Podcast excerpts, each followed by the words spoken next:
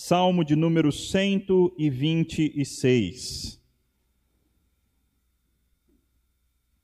Já pelo sétimo domingo, nós estamos peregrinando pelos cânticos de romagem, os cânticos de peregrinação, Salmos 120, e pararemos no Salmo 134 é uma coleção de salmos que nós encontramos dentro do saltério, que recebe esse nome de Cânticos de Peregrinação. Salmo de número 126, assim diz a palavra de Deus. Quando o Senhor restaurou a sorte de Sião, ficamos como quem sonha. Então a nossa boca se encheu de riso e a nossa língua de júbilo. Então entre as nações se dizia: grandes coisas o Senhor tem feito por eles, de fato, grandes coisas o Senhor fez por nós, por isso estamos alegres. Restaura, Senhor, a nossa sorte como as torrentes no Neguebe. Os que com lágrimas semeiam, com júbilo ceifarão. Quem sai andando e chorando enquanto semeia, voltará com júbilo, trazendo os seus feixes. Vamos mais uma vez falar com o nosso Deus.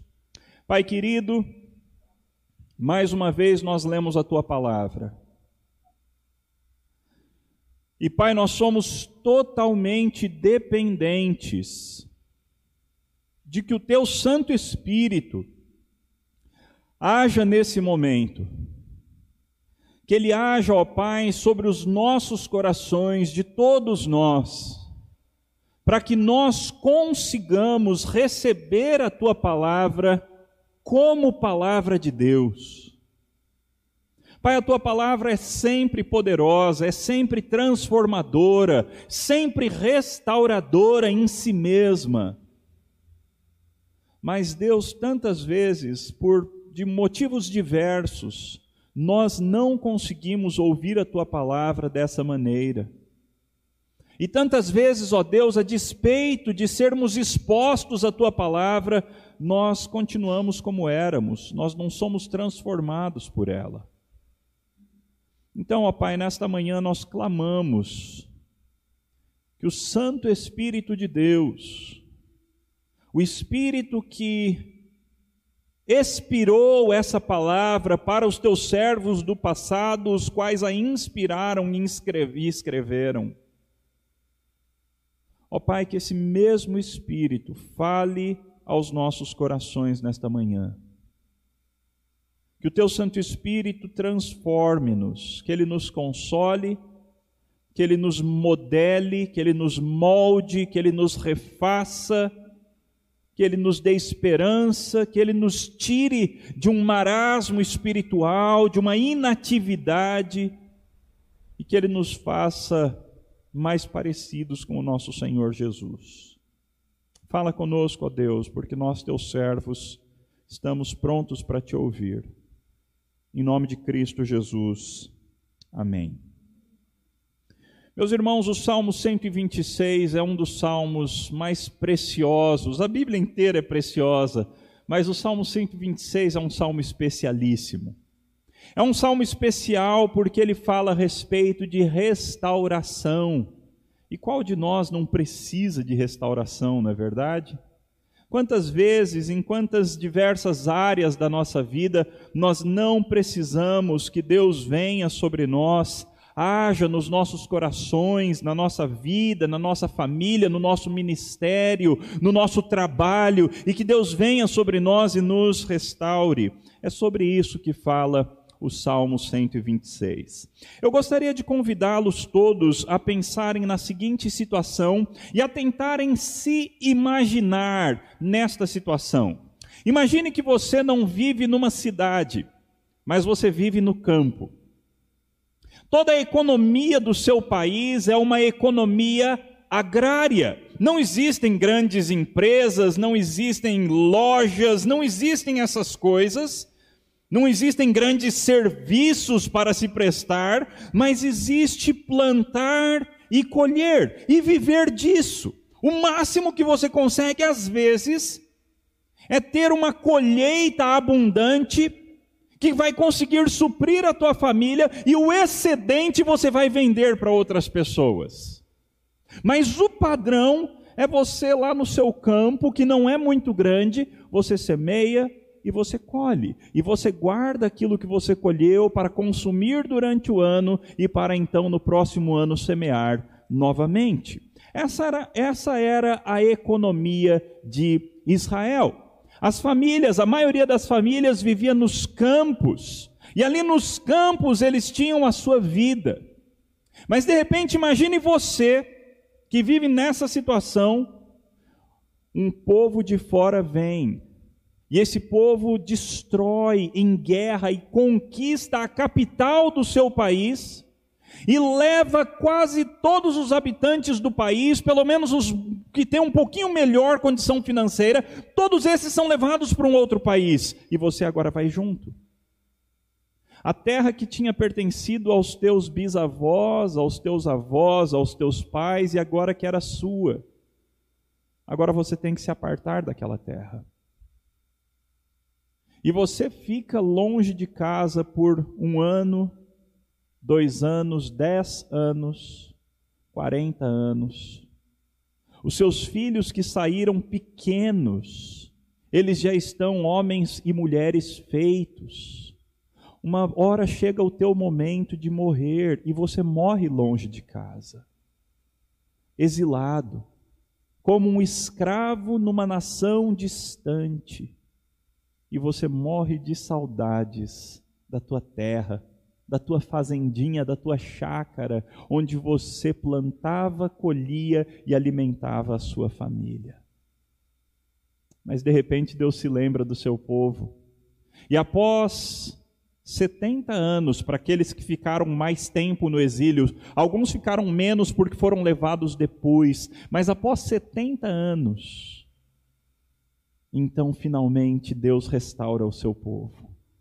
E o povo agora tem o privilégio de voltar para casa, e você está no meio do povo. E você volta para casa e você está com muita alegria, você está feliz da vida, porque o Senhor restaurou a tua sorte. E todas as pessoas no entorno estão dizendo: Uau, Deus restaurou a sorte de Israel, Deus restaurou a sorte do seu povo, o povo não vive mais em exílio, Deus libertou as cadeias do seu povo, Deus derrotou o poder da Babilônia, um novo poder assumiu assumiu o poder do mundo, o império mundial, e esse novo poder permitiu que nós voltemos para casa. E você fica feliz da vida.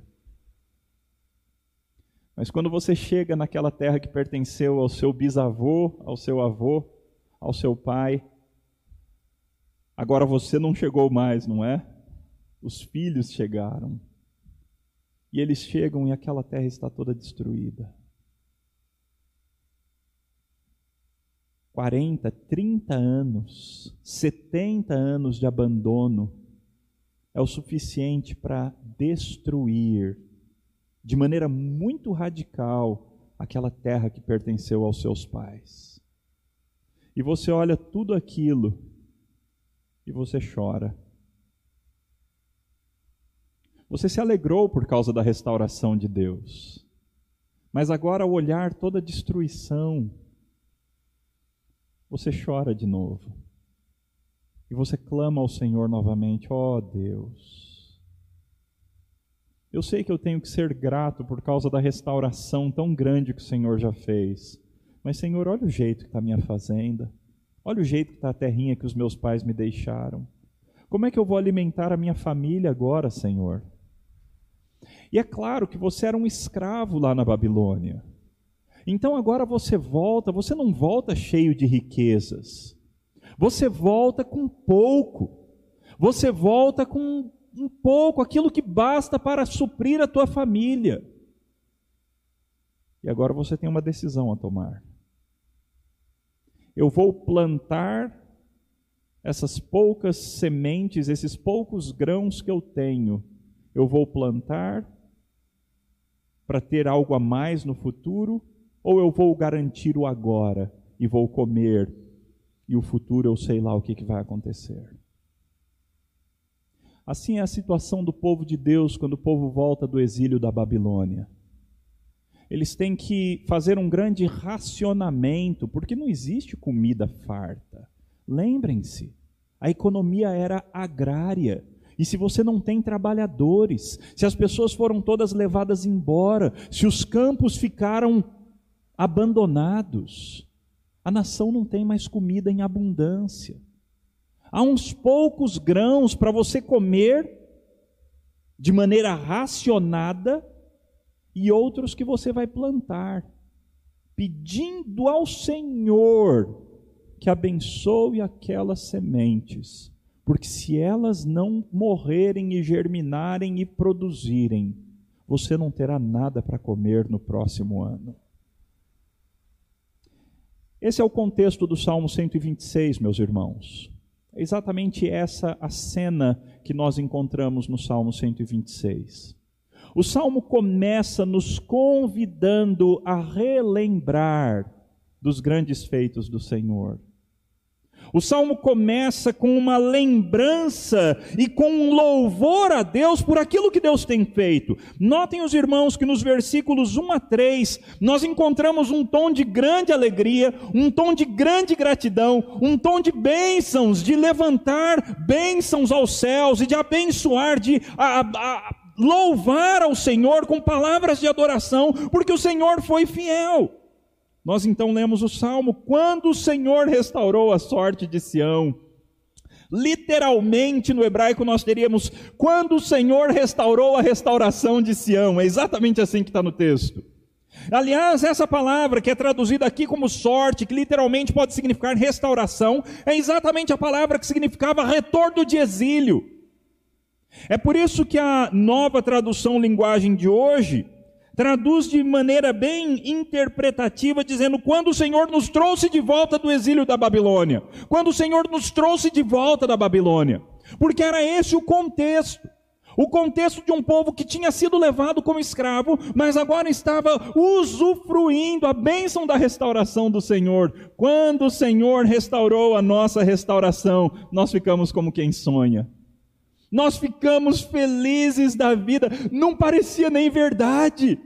Depois de 70 anos, o Senhor se lembrou de nós. Depois de 70 anos, sofrendo por causa dos nossos próprios pecados, sofrendo de maneira justa por causa dos nossos próprios pecados, agora Deus nos está restaurando. Era muita alegria. Eles estavam felizes, eles estavam se sentindo como quem sonha. O riso vinha fácil na boca, a nossa boca se encheu de riso e a nossa língua de júbilo. E não só eles estavam reparando no que Deus estava lhes fazendo, mas as pessoas do entorno estavam vendo e as nações estavam dizendo: Uau, grandes coisas o Senhor tem feito por eles, e de fato eles confirmam realmente. De fato, ou na Almeida Revista Atualizada, com efeito, grandes coisas o Senhor fez por nós, por isso estamos alegres. Meus irmãos, nós também temos que fazer este mesmo processo de reconhecer as bênçãos de Deus. Meus irmãos, quantas vezes Deus já não nos supriu de maneira inesperada? Quantas vezes Deus já não nos curou de maneira impressionante? Quantas vezes Deus já não nos resolveu problemas que nós achamos que não tinham mais solução, e Deus agiu de maneira milagrosa e resolveu o nosso problema? Quantas vezes Deus nos restaurou, restaurou a fé, restaurou a comunhão com Ele, restaurou nossas famílias, restaurou tantas coisas, vida financeira, vida profissional. Quantas vezes, meus irmãos? Quanto nós temos para contar e para celebrar a respeito da fidelidade de Deus? Quantas bênçãos, meus irmãos? Quanto cuidado, quanto amor, quanta graça Aqueles irmãos nossos do passado, eles celebraram, eles ficaram como quem sonha, o riso vinha fácil na boca, eles celebraram de júbilo e eles faziam de tal maneira que até mesmo as nações no entorno estavam impressionadas. Eles celebraram a graça de Deus sobre suas vidas, eles celebraram a restauração de Deus sobre as suas vidas. E isso serviu de testemunho às nações. As pessoas do entorno diziam: grandes coisas o Senhor tem feito por eles. E eles confirmavam: sim, grandes coisas fez o Senhor por nós. Por isso nós estamos alegres. Meu irmão, nós precisamos aprender a fazer o mesmo. O contrário do que nós lemos no salmo com o qual começamos o nosso culto, o Salmo 39, eu me calei acerca do bem. Não, meus irmãos. Nós temos que proclamar e contar aos quatro ventos sobre a bondade e a fidelidade do Senhor.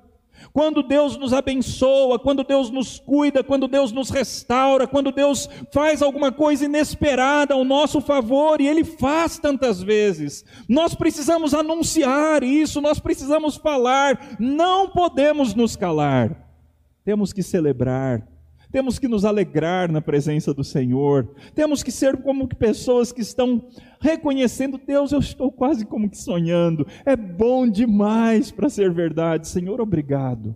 Oh meu Deus, quantas bênçãos, quanta fidelidade, quanta salvação, quanto resgate no momento da necessidade, quanta cura, quanta libertação, quantas bênçãos, Senhor.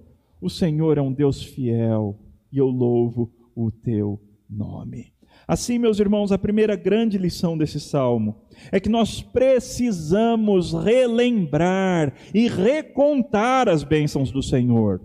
Deus tem sido fiel, alimente a sua própria fé, recontando aquilo que Deus fez na tua vida assim como esse, esse povo que foi restaurado do exílio e que agora estava voltando para casa, assim como eles celebram a fidelidade do Senhor, façamos a mesma coisa.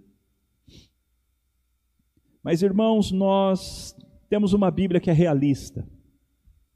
A Bíblia não é um livro otimista no sentido baixo da expressão, no sentido errado da expressão, um otimismo tolo, vazio. Mas a Bíblia também não é um livro pessimista, a Bíblia é um livro realista.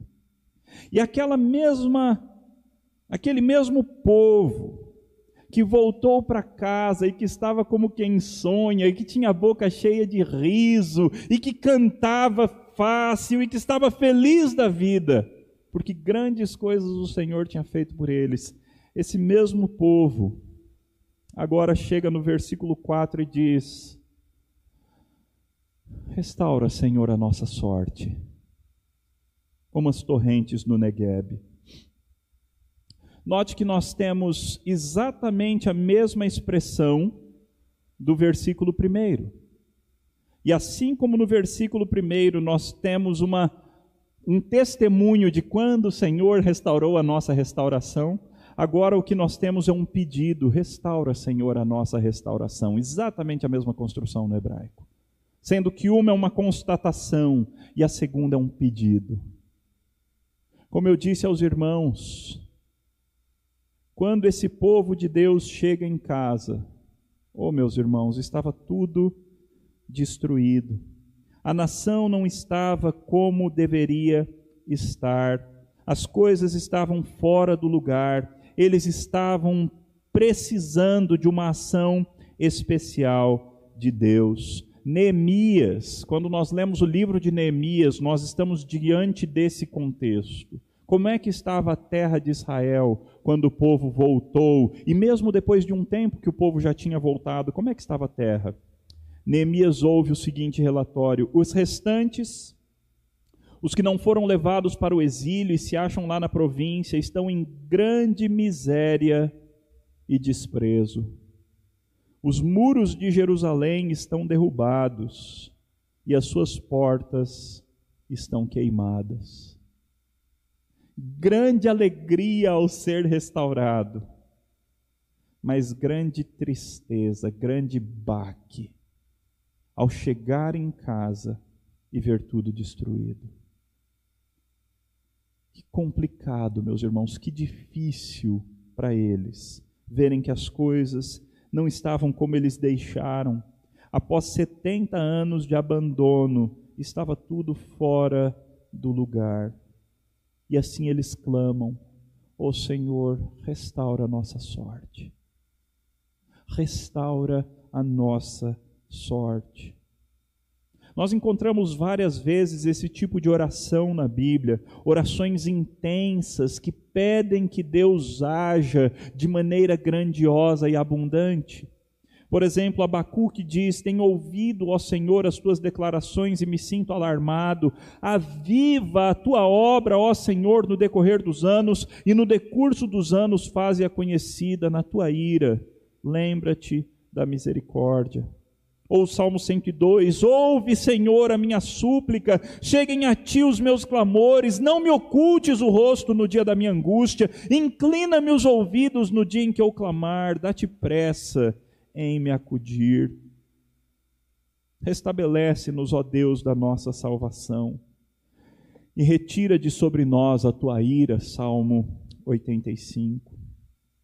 Meus irmãos, nós precisamos aprender a clamar. E quando eu digo nós, eu estou falando com cada um de nós, especialmente nós presbiterianos, meus irmãos. Nós somos acanhados em oração.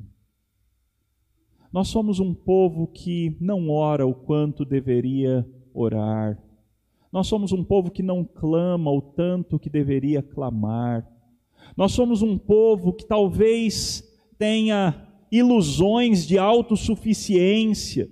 E nós achamos que nossos métodos, nossa liderança, nossa eloquência, nossos estudos, nossa profundidade teológica serão suficientes para fazer grandes coisas.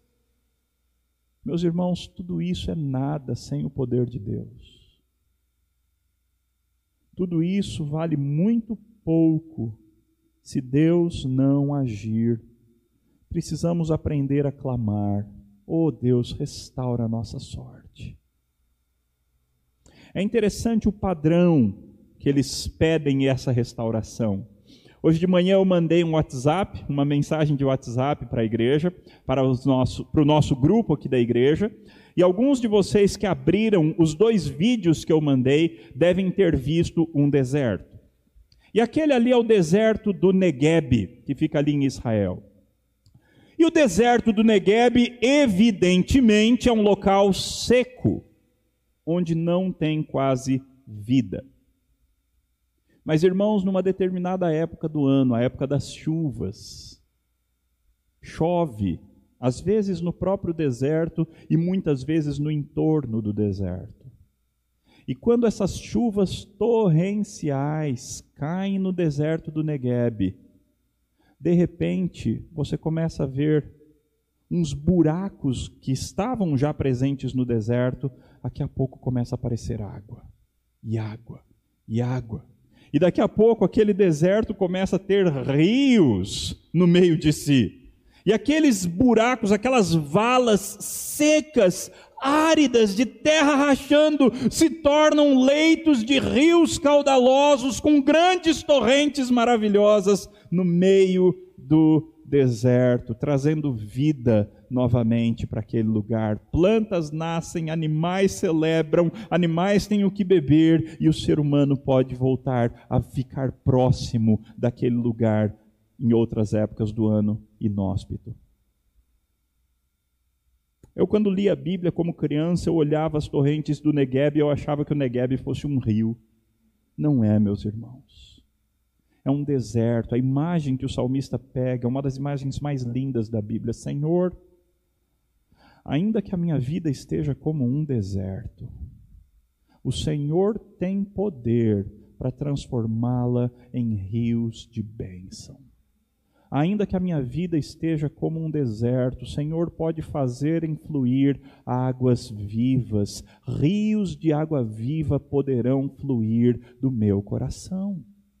Assim, Senhor, restaura a minha sorte, restaura a nossa sorte, restaura a sorte do seu povo como torrentes no deserto. Não restaura com miséria, não, Deus. Não restaura um pouquinho não dá um pouco de bênção, nós queremos chuvas de bênçãos, porque nós sabemos o Deus que temos.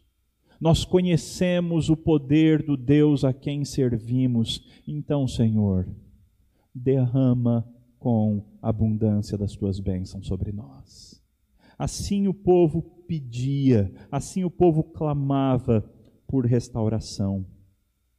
Que nós encontramos nos versículos 5 e 6, que são a última parte desse salmo, são, é uma promessa. Encontramos uma promessa nesses dois versículos. E a promessa é uma promessa maravilhosa.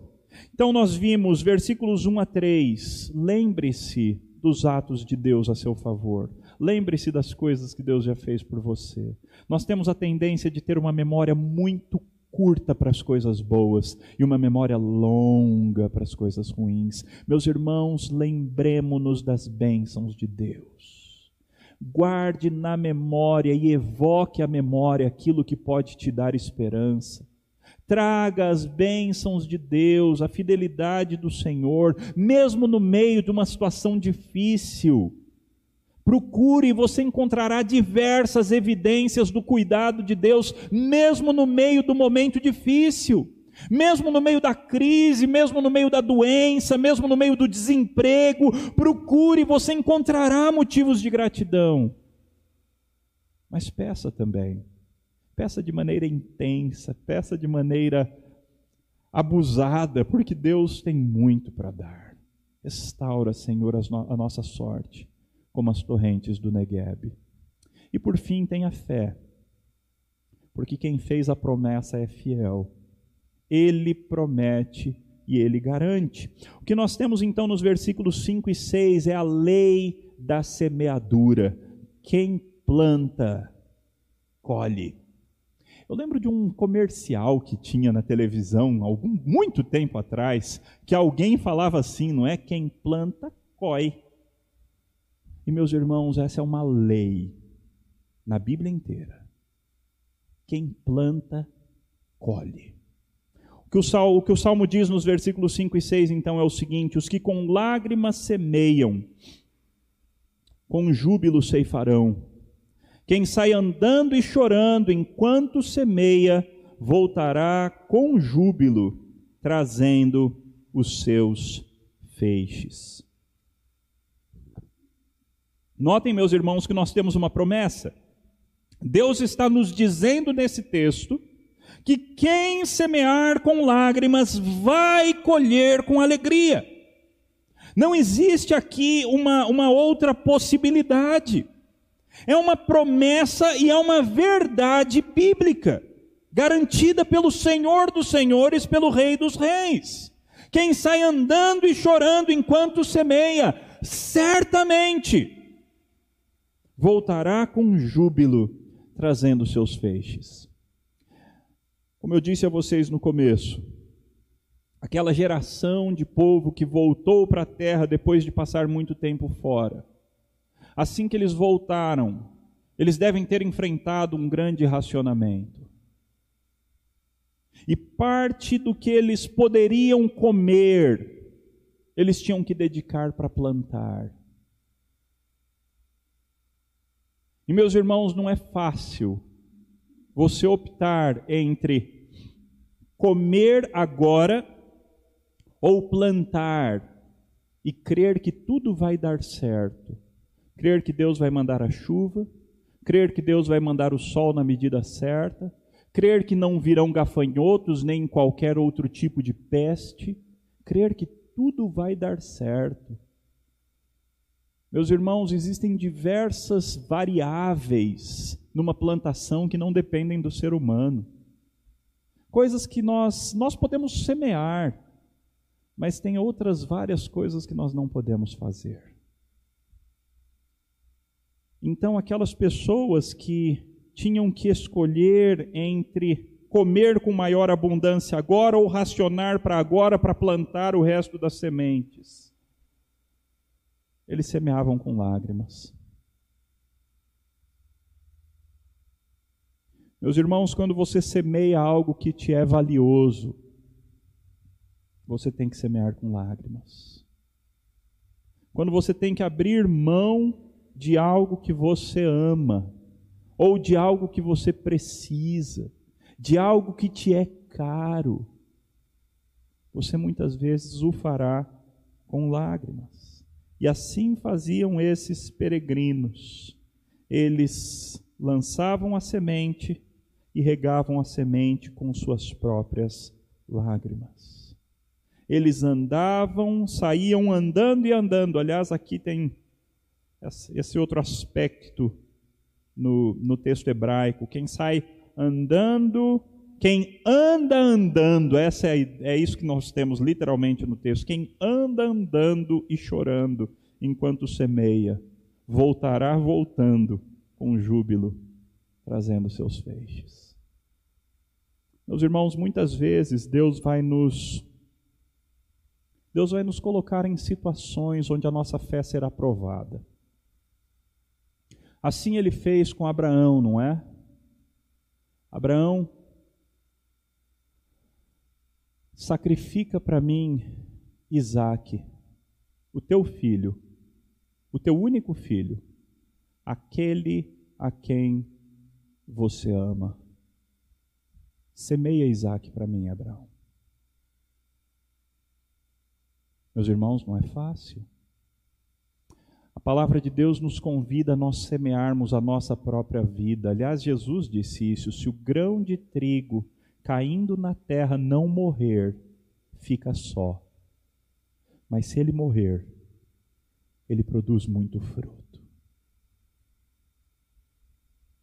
contra toda a tendência do nosso coração egoísta de retermos tudo de bom para nós mesmos. Deus nos convida a aprendermos a semear. E semear vai ter um custo. Semear por vezes vai ser doloroso, vai custar caro, virá junto com lágrimas. Não é fácil você ser fiel ao Senhor na vida financeira e às vezes num momento de aflição, você abrir mão de 10% do bruto que você ganha por fidelidade ao Senhor Deus. Não é fácil você de repente ter que abrir mão de um filho para que ele vá para um campo missionário, quem sabe. Não é fácil você ter que abrir mão de uma carreira, quem sabe, uma carreira promissora, para poder servir a Deus, ter mais tempo de servir a Deus. Não é fácil você abrir mão de alguns dos seus sonhos, para que você possa ser um homem, uma mulher mais fiel ao Senhor Deus e servi-lo de coração completo. Não é fácil semear aquilo que nos tem valor. Mas, irmãos, de novo, quem semear com lágrimas vai colher com alegria.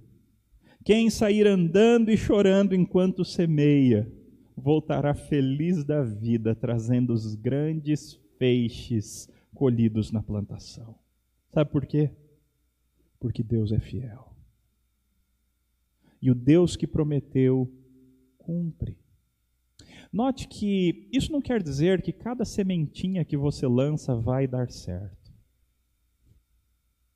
Por isso que essa pessoa está andando, chorando e semeando. São várias sementes, várias sementes. Algumas delas não germinarão, meus irmãos. Aliás, o nosso Senhor Jesus contou uma parábola na qual ele usa essa mesma imagem, não é verdade?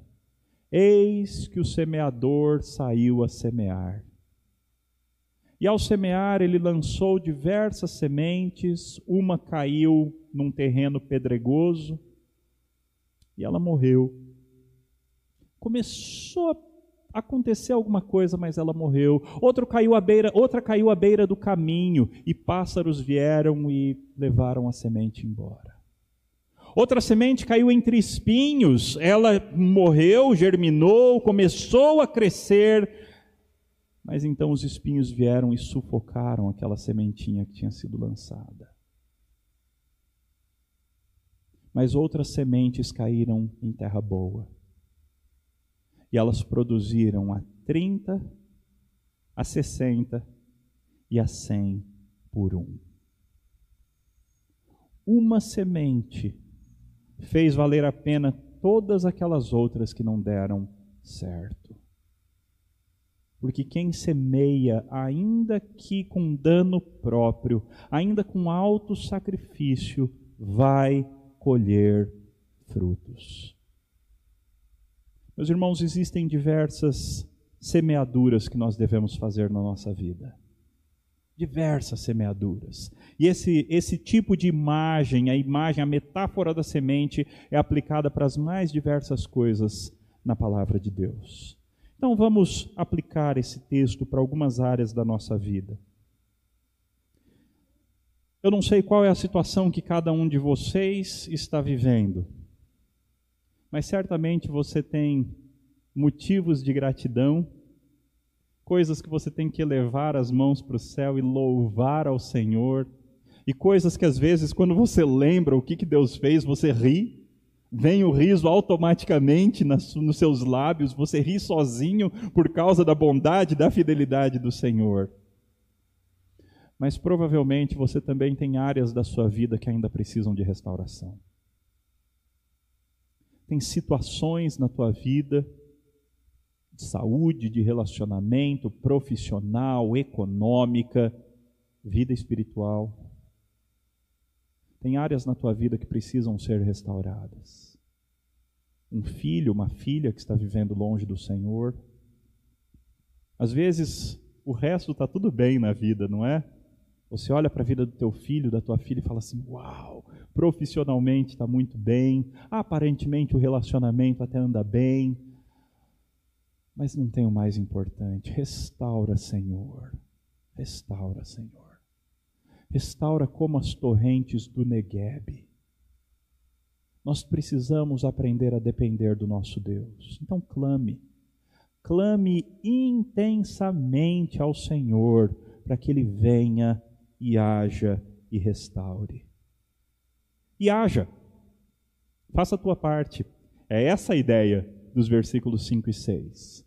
Nós não somos como que pessoas que apenas oram e então vão para o canto, cruzam os braços e ficam esperando o agir de Deus. Não! Deus não nos chama para viver dessa maneira, Deus nos chama para participar da sua história nesse mundo. Deus nos chama para nos envolvermos com aquilo que Ele está fazendo nesse mundo, não como se dependesse de nós, mas em dependência total do Senhor, nós fazemos a nossa parte. Então semeie, semeie, faça a tua parte. Precisa de restauração de um relacionamento, faça a tua parte. Vá atrás, ore a respeito do assunto, então tome passos práticos a fim de resolver aquele problema de relacionamento. Precisa de restauração na vida profissional ou na vida econômica, faça a tua parte. Centralize o Senhor como Senhor da tua vida profissional e econômica, faça aquilo que Deus manda que você faça nessa área, então vá atrás. Vá atrás, bata em portas, faça currículos, mande para todos os lugares, procure, procure, corra, converse com as pessoas, faça a tua parte, semeie, ainda que doa. E por vezes dói. Mas faça o teu papel. Não fique esperando de braços cruzados. Alguém precisa de conversão na tua família? Ore ao Senhor, mas não apenas ore. Com a sabedoria vinda do Espírito Santo de Deus e clame por sabedoria. Lance as sementes do Evangelho para essa pessoa. Lance as sementes.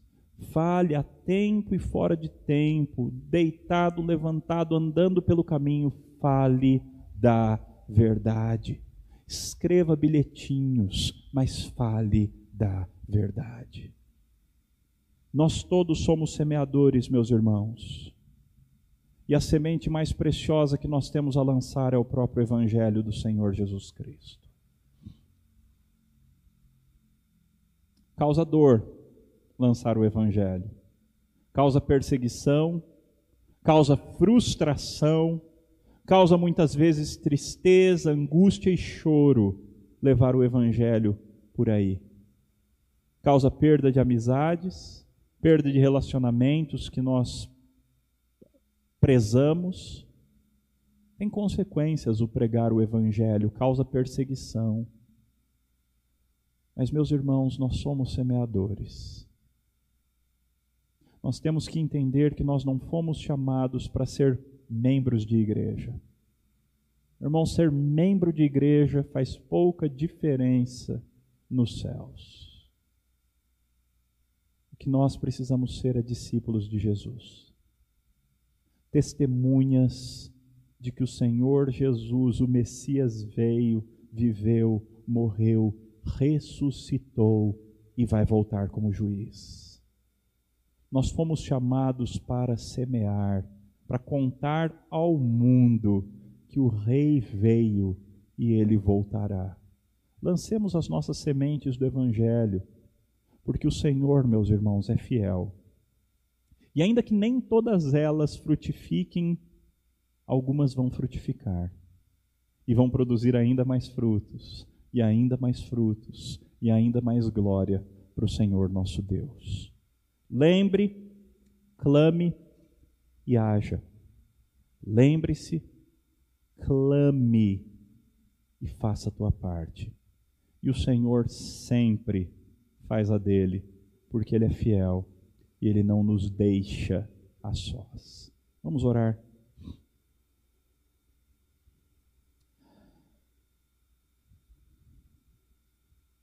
Pai querido, a tua palavra é muito rica, a tua palavra é muito é muito gostosa, ó Pai. A tua palavra é preciosa, mais preciosa do que muito ouro puro. Ó Deus, nós precisamos que o Senhor venha ao nosso socorro. Precisamos, ó Deus, que o Senhor haja de maneira especial.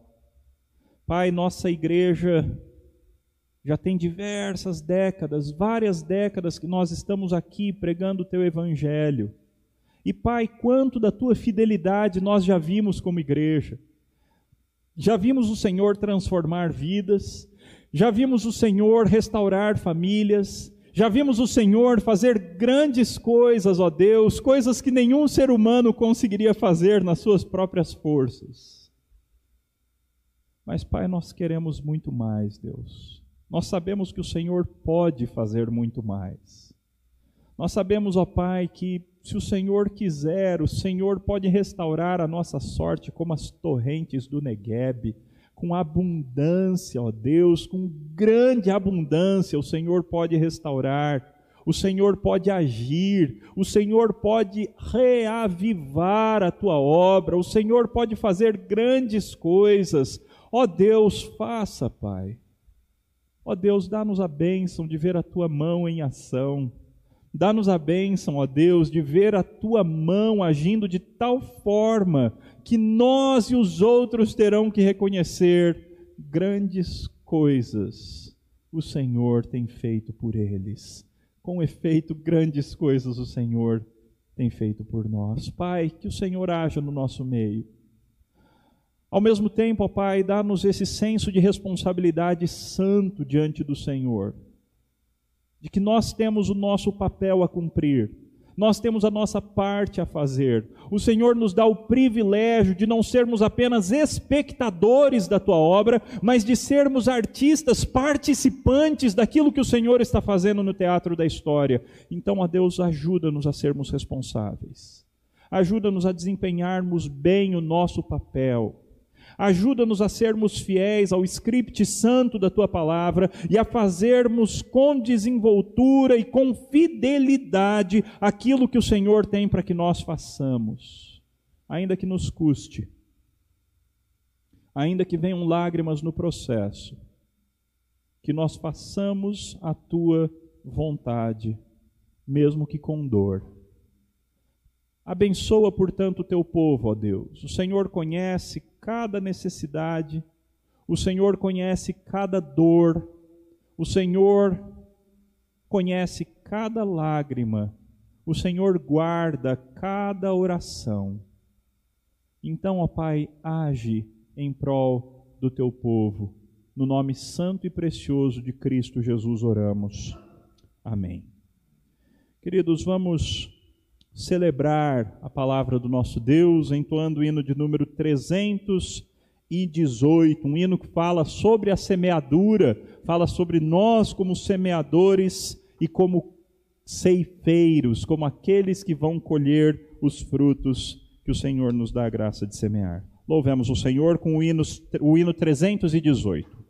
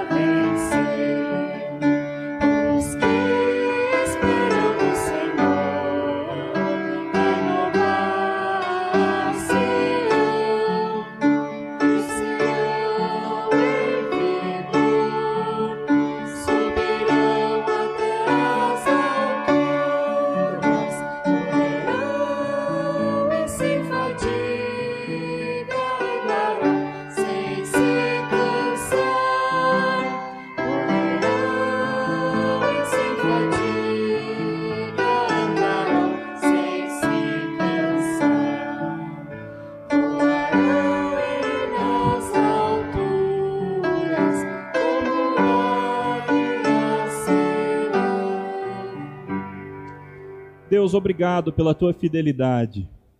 Obrigado, ó Pai, porque o Senhor nos promete que se nós sairmos andando e chorando enquanto semeamos, o Senhor nos dará frutos. Assim, ó Deus, ajuda-nos a ter fé e a fazer o que a tua palavra nos desafia a fazer. Para a glória do teu nome em Cristo Jesus. Amém que a graça maravilhosa do nosso Deus e Salvador Jesus Cristo, o amor de Deus o Pai e as ternas consolações do Santo Espírito sejam convosco, hoje e pelos séculos dos séculos. Amém e amém.